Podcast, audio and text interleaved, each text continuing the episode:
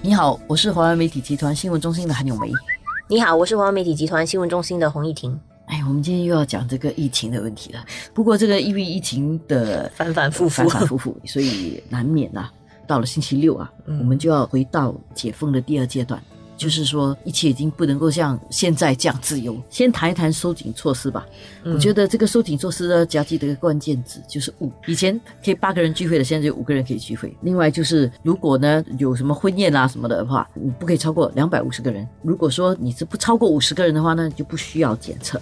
如果是超过五十个人的话呢，就就要设这个事先的检测。那还有工作场所的人数顶限，就是也是从百分之七十五调低回到了百分之五十。还有其他的一些措施嘛，比如说去到超市啦，或者去一些建筑物里面啊，不可以超过多少的人数啦，是根据它的那个面积来定的。那些呢，就是业者要关注的啦。可是对很多人可能最直接的影响，一听到这个，可能就会觉得啊，这个来临的星期天就是母亲节了。很多人都记得，其实去年的那个母亲节，我们也。是在阻断措施期间，所以很多人其实没有办法出去庆祝嘛。那很多人已经好不容易等到今年母亲节可以庆祝了啊，怎么突然间又临门一脚又不可以了？逢五必封这样。对对，所以今年五月又来了，又是刚好在母亲节，因为本周六开始嘛，所以星期天的时候就不能够啊八个人出去聚餐了。而且不止这个母亲节，因为接下来呢，开斋节跟卫赛节其实都碰到阻断的第二阶段，感觉上其实很多群体都有影响啦，像我们的回教徒朋友。他们的庆祝这个开斋节，其实也会受影响。佛教徒朋友的话，也是同样未赛节的一些啊宗教场所，也是会有一些新的限制。除了这些限制之外，其实我比较关注的是现在的疫情啊，是不是像上次这么严重？感觉上呢，这次的那个疫情，可能那个覆盖的人数并不是那么多。但是因为案例增加了，再加上我们有注射了疫苗，其实，在对抗这个疫情方面呢手法上有一点不同了，有一点转变了。像上一次呢，一旦这个病例增加的话呢，可能我们要更加小心这个封锁的问题，而且要全面的封锁。但是因为现在很多人注射了这个疫苗，然后另外一点就是大家用了这个 Trace Together 合力追踪。还有有很多追踪器，所以在处理这个疫情方面的手法其实有点不同。很多人都很紧张啦，就是要知道说我们会不会回到第二次的阻断措施。但是黄群哉部长跟啊严金部长都有提到说，当然这个是不完全排除，但是其实可能性没有那么大啦。对，因为主要就是因为我们有了更多方面的新的措施去应对这个疫情，还有去做一些追踪等等啊，我们可以快速的知道这边有一个疫情。我们快速的进行这两个星期的收紧，就是像现在这样回到这个解封的第二阶段，大家可以收紧一点，因为这么一来呢，大概十四天假期嘛，如果有什么传播的话呢，其实在这段时间就应该已经有并发了，要不然就是没有了。嗯，所以如果只要这段时间大家能够遵守条例，不要乱乱去跑。不会让现有的这个疫情恶化。就是如果你已经感染的话，那你至少不会传染给别人。这样在这段时间里面呢，这个疫情是会被控制的。所以可以想象的说，他现在对待疫情，很多时候可能就会是这种 start stop 的状态，就是可能一阵子大家都没事的时候，大家就生活如常。但是，一旦一发现，哎，又开始有一些感染群，然后那个传播的情况看起来比较严重、比较快速的时候，就要呃适度的去阻断。这个也算是一种小型的阻断啊，就是把大家的社交活动。全部收紧，把全部的可能感染的一些源头隔离开来。这样的话，至少那个传染链就断了。这有点像火山。如果说你知道它有些东西在酝酿中，但是你慢慢让它释放，你慢慢阻断它，它最后它爆发的那个可能性就比较小了。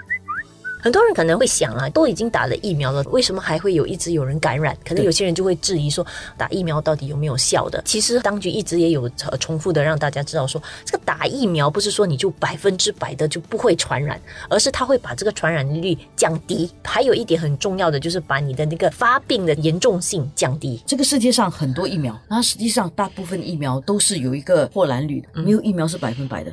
所以现在能够检测到的这些疫苗的有效性啊，达到百分之九十几，已经算是很好的。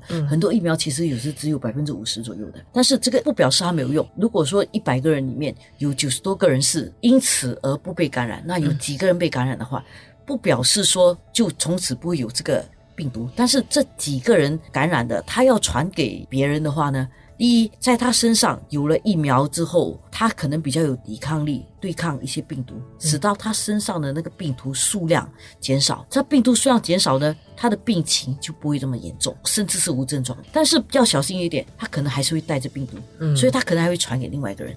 但是因为他身上的这个病毒量是比较少的，他传给另外一个人的可能性也是比较低了了。即使他传给另外一个人，如果那个人也注射了疫苗，他同样也会削减这个病毒的数量或者病毒的力量，慢慢的你的这个传播链就断了。当然，如果另外一个人是没有注射疫苗的，那就比较危险。嗯，要看自己的抵抗力。对，如果你没有注射疫苗，然后我注射了疫苗，我把病毒传了给你，结果在你的身上你没有产生抵抗力，那可能在你身上那个病毒就会繁殖，然后就越来越多，那可能会从你身上传给更多人。嗯所以注射疫苗还是非常重要的。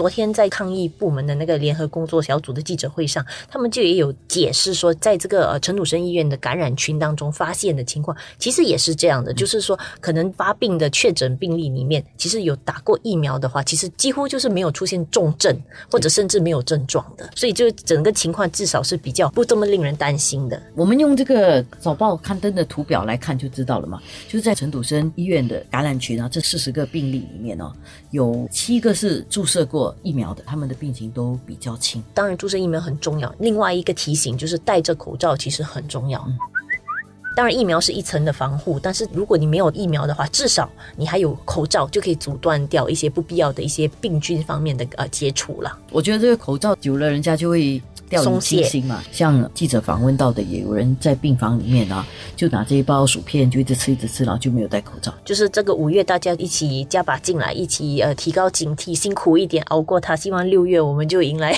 春天了。很难想象啊，如果六月学校假期哈、嗯本来假期不能出国已经很闷了了，如果假期还阻断的话，那么更惨。呃，为了自己的六月日子好过一点呢，大家乖一点啊，嗯就是在五月的时候呢，就让这个病毒的传播哈、断掉了。